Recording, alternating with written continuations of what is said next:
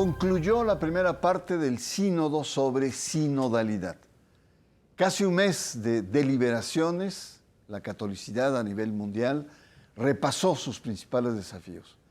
Pero ¿cuáles son los resultados? ¿Qué podemos esperar de todo este proceso armado por el Papa Francisco para transitar de una iglesia clerical a una iglesia sinodal? Ese es nuestro tema aquí, esta noche en sacro y profano. El Sínodo de los Obispos ha sido instaurado por el Papa Paulo VI. Es una asamblea entre los obispos y el Santo Padre, convocados en Roma, y tiene por objetivo dialogar acerca de los retos que la Iglesia enfrenta en el mundo. Ahora el Sínodo sobre Sinodalidad introduce una variante de laicos y mujeres que participen con voz y voto. Después de casi un mes de deliberaciones, el sínodo en su primera parte ha llegado a su fin. Es el trabajo de 365 personas, entre cardenales, obispos, sacerdotes, religiosos y laicos. Ahora todos los ojos están puestos en el informe de síntesis emanado del encuentro de un mes de intensos debates. El documento llamado La relación de síntesis presenta las discusiones divididas en una introducción, tres partes denominadas 1 el rostro de la iglesia sinodal. 2. Todos discípulos, todos misioneros. Y 3. Tejer vínculos, construir comunidad. Y un apartado final con el título, para continuar el camino. Llama la atención que acrónimo LGBTQ desaparece. El diaconado femenino recibió una votación baja. No alcanzó el consenso el párrafo sobre asuntos controvertidos que equipara la identidad sexual así como el tema de la eutanasia. En 2024 seguirá la segunda parte del sínodo sobre sinodalidad. Muy buenas noches, bienvenidos a Sacro y Profano. Este sínodo sobre sinodalidad ha pasado francamente de noche, al menos en México. Incluso la propia iglesia mexicana pareciera apática frente a un evento tan importante como el que se realizó en octubre en Roma. En sacro y profano, con cierta terquedad, hemos eh, registrado los diferentes momentos, tanto asambleas diocesanas, nacionales, continentales, una que se hizo en México, y ahora esta primera etapa universal en Roma. Casi un mes, 365 personajes importantes en la vida católica, distinguidos, han deliberado en temas nodales de la iglesia actual. Pero ¿cuál es su alcance? ¿Qué esperar de esta primera etapa? Para abordar este tema que yo considero importante, se está jugando el futuro de la Iglesia, agradezco la presencia de la doctora en historia, Ana María Videgán, y desde Miami, y Washington Uranga, destacado periodista especializado en temas de política y de religión. Muchas gracias, bienvenidos a Sacro y Profano. Ana María, tus primeras impresiones, ¿qué te pareció esta etapa en Roma del sínodo sobre sinodalidad? Bueno, muchas gracias primero que todo por la invitación y un saludo muy especial. Eh, bueno, en primer lugar quiero decir que evidentemente ha sido un camino difícil, sobre todo porque venimos de una situación complicada en la vida de la iglesia. O sea, tuvimos el concilio, el concilio abrió puertas y el sínodo tiene una relación fuerte con el, con el concilio, pero sin embargo hubo unos 30 años donde la, la, la línea no fue la misma. Entonces yo creo que esto sigue pesando, sigue pesando mm, la necesidad de, de, rehacer el camino, de retomar hilos, de retomar eh, posiciones. Muchas de las cosas que hoy se están planteando ya se planteaban cuando nosotros éramos jóvenes, al, al, este, en el inmediato posconcilio. Entonces, eh, es decir, yo creo que es un, proceso difícil, sin embargo, me parece muy eh, oportuno lo que se avanzó. Y me parece, por ejemplo, una cosa, una gran novedad el hecho de la participación de mujeres y de laicos, de hombres también, eh, con voto. Eso es un, es un cambio enorme a lo que han sido otros sínodos, donde solamente los obispos y los cardenales tenían voto. Ya, eso me parece que es un avance. Y es un avance que va a ser difícil después, me parece, de, de, echar atrás. Eh, es también una, una llamada para volver a avanzar. Yo creo que sí ha habido muchas resistencias y eso ha sido mm, planteado en, en, todos los escenarios, aún cuando se hizo el, el proceso de la Asamblea Eclesial en América Latina, de esta carencia de que no todas las diócesis estaban participando. Entonces, eh, esa es la gran eh, dificultad que ha existido. Yo creo que, que la historia reciente está trayéndonos un peso fuerte y es necesario el cambio. Gracias, Ana María. Eh, Washington, como periodista experimentado en estos temas de política y religión, así, de manera general, ¿qué opinión te merece este, este sínodo que acaba de concluir? Gracias, Bernardo. Gracias por la invitación. Saludos para ti y toda tu audiencia. Yo creo que hay dos palabras. Retomo parte de lo que decía Ana María. Eh, a mí me parece que hay dos palabras que son claves. Una es proceso. Eh, esto no fue un acontecimiento aislado, sino un proceso que se inició en las iglesias locales, en las regiones, y fue creciendo en importancia con todas las dificultades, se plantearon muchas dificultades.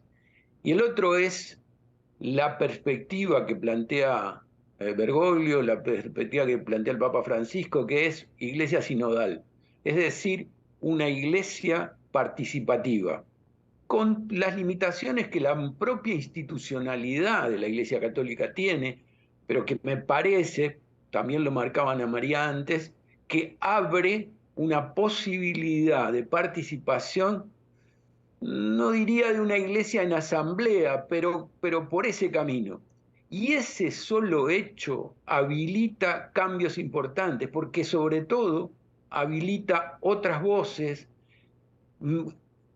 amplía la agenda, permite otras expresiones. Después, en eso hay resistencias, hay muchas resistencias, pero para mí el logro más importante es instalar la idea de una iglesia en la que todas y todos tenemos una palabra para decir, en la que todos y todas, por la sola condición de ser fieles, tienen algo importante a aportar y ser escuchados. Después, que los debates avancen, no avancen, es otro, otro tema, en la que no solamente está involucrada la iglesia, sino también las presiones que vienen de adentro y de afuera. Pero para mí la idea central es sinodalidad, participación. Muy bien, gracias Washington. Pues acá está nuestro tema, eh, la conclusión de esta primera parte del sínodo sobre sinodalidad. Eh, vamos a una pausa. Usted está en sacro y profano.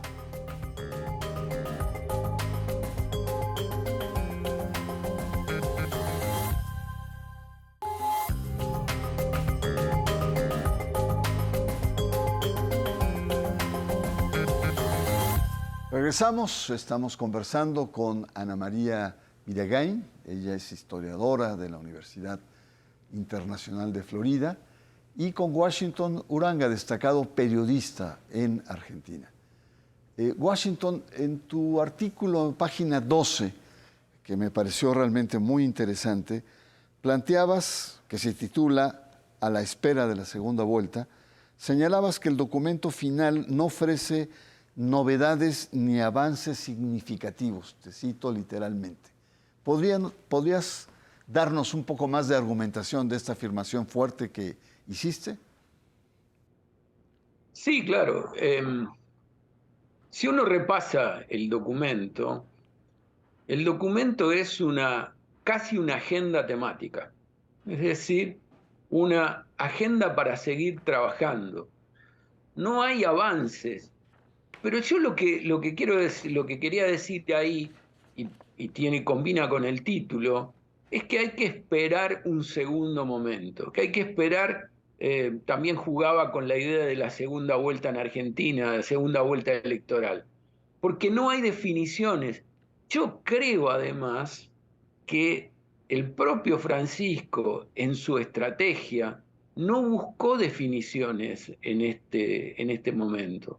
Lo dijo además Eh, el, prefecto de la Congregación para la Doctrina de la Fe, eh, Tucho Fernández, dijo, no esperemos grandes definiciones en esta primera etapa. Yo creo que lo más importante, como lo decía antes, es esto, es poner a la iglesia en asamblea, poner a la iglesia en asamblea.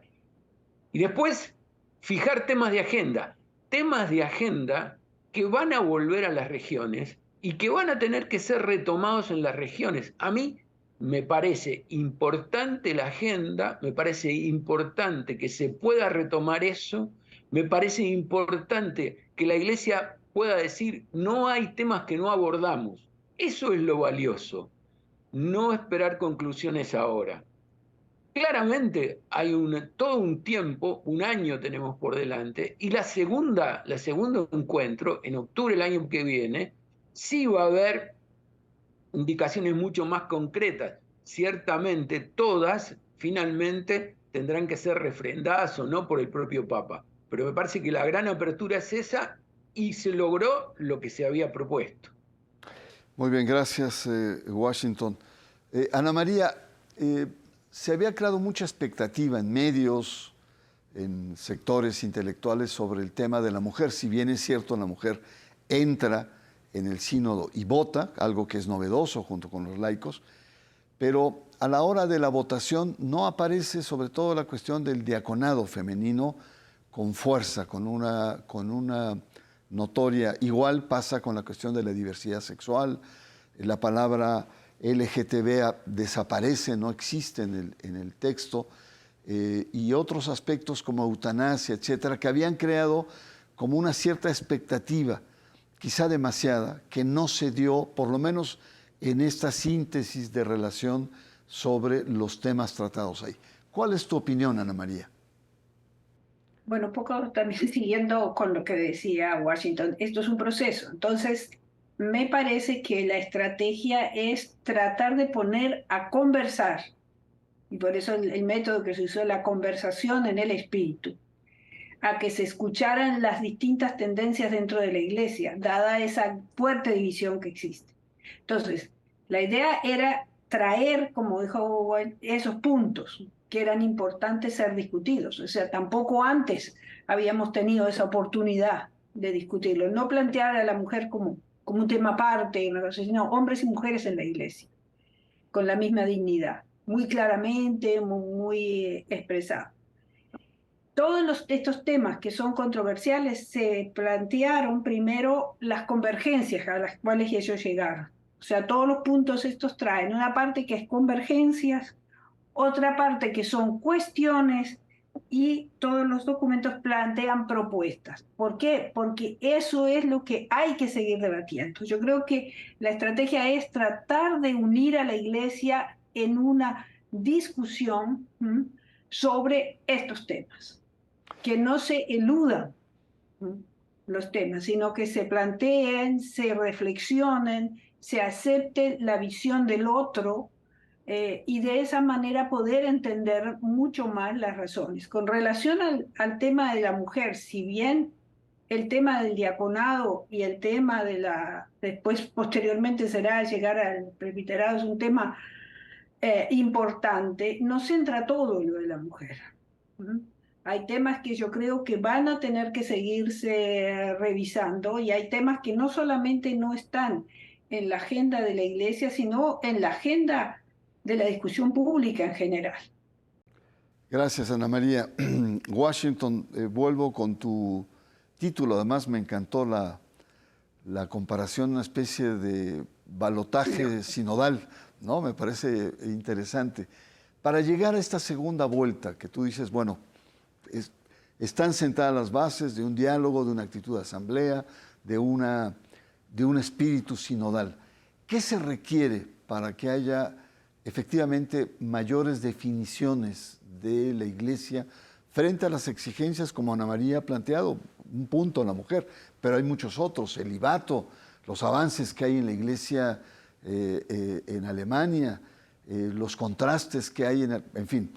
¿Qué se requeriría entonces para, digamos, llegar a buen término en este balotaje eh, sinodal que estás planteando?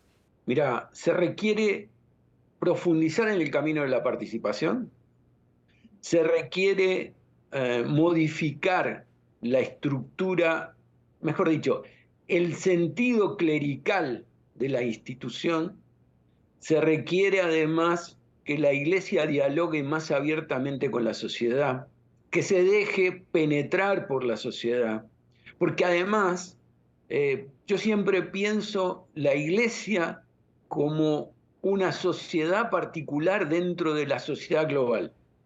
Y la iglesia vive y, padece, pero también protagoniza las mismas contradicciones que estamos viviendo en la sociedad. La sociedad global hoy tenemos enfrentamientos, diferencias muy grandes, guerras, y nuestra Iglesia Católica no es muy diferente a eso. Es decir, lo que se requiere es transparentar las posiciones, se requiere afrontar los problemas. Uno de los problemas de la Iglesia ha sido históricamente esconder los problemas, no afrontar los debates, reducirlo todo a, un, a, una centralidad clerical que termina definiendo, como si las demás opiniones no importaran. Para mí lo que hay que profundizar es eso, es profundizar el espíritu sinodal, que me parece que es la, mejor propuesta del Papa. Y si algo nos va a dejar Francisco, es esta idea de la sinodalidad, esta idea de una iglesia eh, que, que, se, que escucha, que dialoga, que enfrenta los problemas, que no tiene problema en ponerle nombre. Los que resisten son quienes no quieren hablar quienes no quieren ponerle nombre a las cosas, los que no quieren participación. Muy bien, Washington. Eh, finalmente, Ana María, ¿cómo evalúas el papel del Papa que ha empujado este proceso?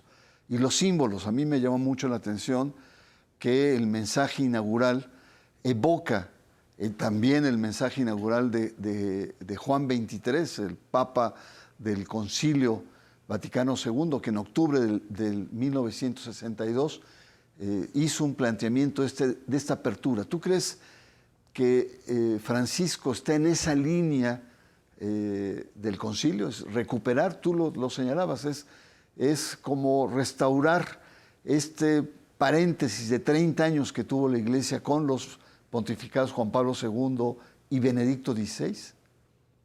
Ah, sin duda, o sea, incluso desde cuando se festejaron los 60 años, ocasionalmente estaba en Roma e hizo una gran misa y llamó a, a toda sea, la, la, ciudad, a todo el, su, diócesis, que es la de Roma, romana, y, una gran preocupación por ese retomar del concilio. O sea, pero no es solo a Juan XXIII, es también Pablo VI, él lo retoma en muchas cosas, de toda su perspectiva de de, porque finalmente Pablo VI es el que termina cerrando y haciendo el concilio.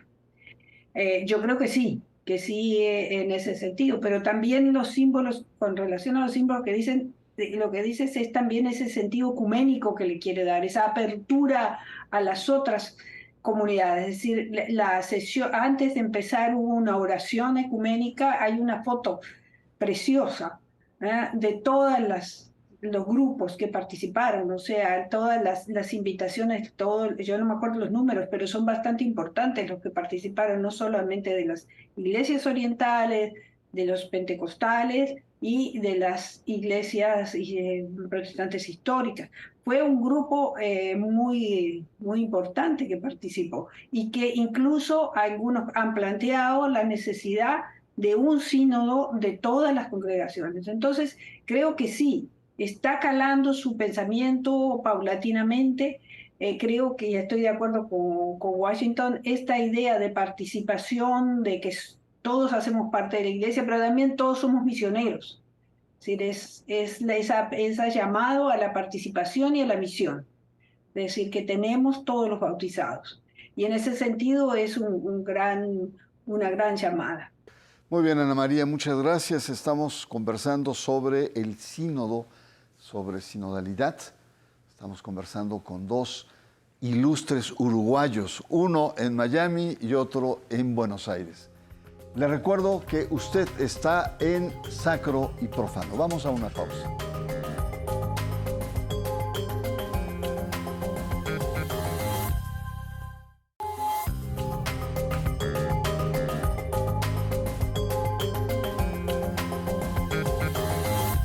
Estamos conversando con Ana María Vidagán, historiadora de la Universidad Internacional de Florida, y con Washington Uranga, destacado periodista en Argentina. Página 12, puede, usted encontrar sus diferentes artículos en YouTube. Eh, Washington, la oposición, eh, te quiero preguntar qué tan poderosa puede ser toda la, rebelión de varios cardenales, entre ellos uno mexicano, eh, Sandoval Íñiguez, pero están ahí otros grandes personajes como Müller, como Burke, como Sabá, ¿no? Sara, perdón. Em, ¿Qué tanta influencia puede tener y qué tan representativo de esta oposición más conservadora que teme que Francisco introduzca cambios irreversibles de la relación entre la iglesia y la sociedad?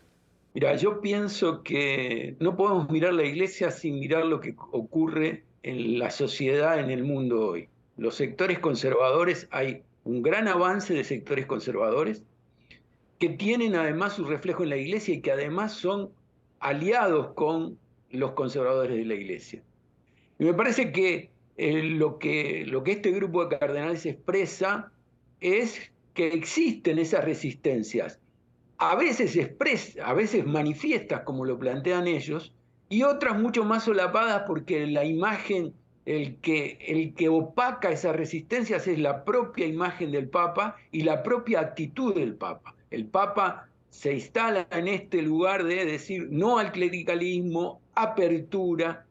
Bueno, yo creo que estamos que ante la posibilidad de debates muy fuertes no, no puedo predecir el futuro, aunque quisiera, pero no puedo. Pero que va a haber resistencias, estoy seguro que va a haber resistencias, que va a haber muy, muy fuertes resistencias y que la etapa, el, encuentro del año próximo en Roma, en octubre próximo, va a ser mucho más duro, mucho más, mucho más, yo diría, encarnizado el debate que ahora. los sectores conservadores van a resistir mucho y se van a atrincherar de manera muy significativa. Sí, sobre todo que cuentan con muchos recursos, recursos mediáticos y efectivamente una atmósfera internacional donde lo que llamamos en México la ultraderecha se está posicionando en todos lados. Argentina es un ejemplo muy claro. De fuera de la iglesia lo que, lo que, lo que plantea, es decir, es una alianza de sectores conservadores donde la Iglesia Católica juega un papel y de los sectores conservadores de la Iglesia Católica van a jugar un papel también ahí. Ahí está. Finalmente, Ana María, y, agradezco mucho la presencia Washington y tuya a este espacio, ¿cómo ves un poco el futuro? ¿Cómo, ya lo, estabas como abordando, pero me gustaría una reflexión eh, mayor sobre este tema que quiere introducir el Papa, sinodalidad en la Iglesia. Pues yo creo que un, modelo es el de SEAMA, de la, conferencia eclesial de la Amazonía, donde, por ejemplo, la representante es una de, dentro de los es ya no es una conferencia episcopal, sino es una conferencia con todos los representantes. La representante es una persona que vive, una mujer, eh, Patricia Wallinga, que vive en una comunidad ahí en la Amazonas, que es una, una indígena más. Entonces, a mí me parece que eso, ese es el modelo, y según lo que dice, es decir, si vamos a ese modelo de organización de la iglesia, maravilloso. Eh, empujarlo va a ser difícil, como dice Washington.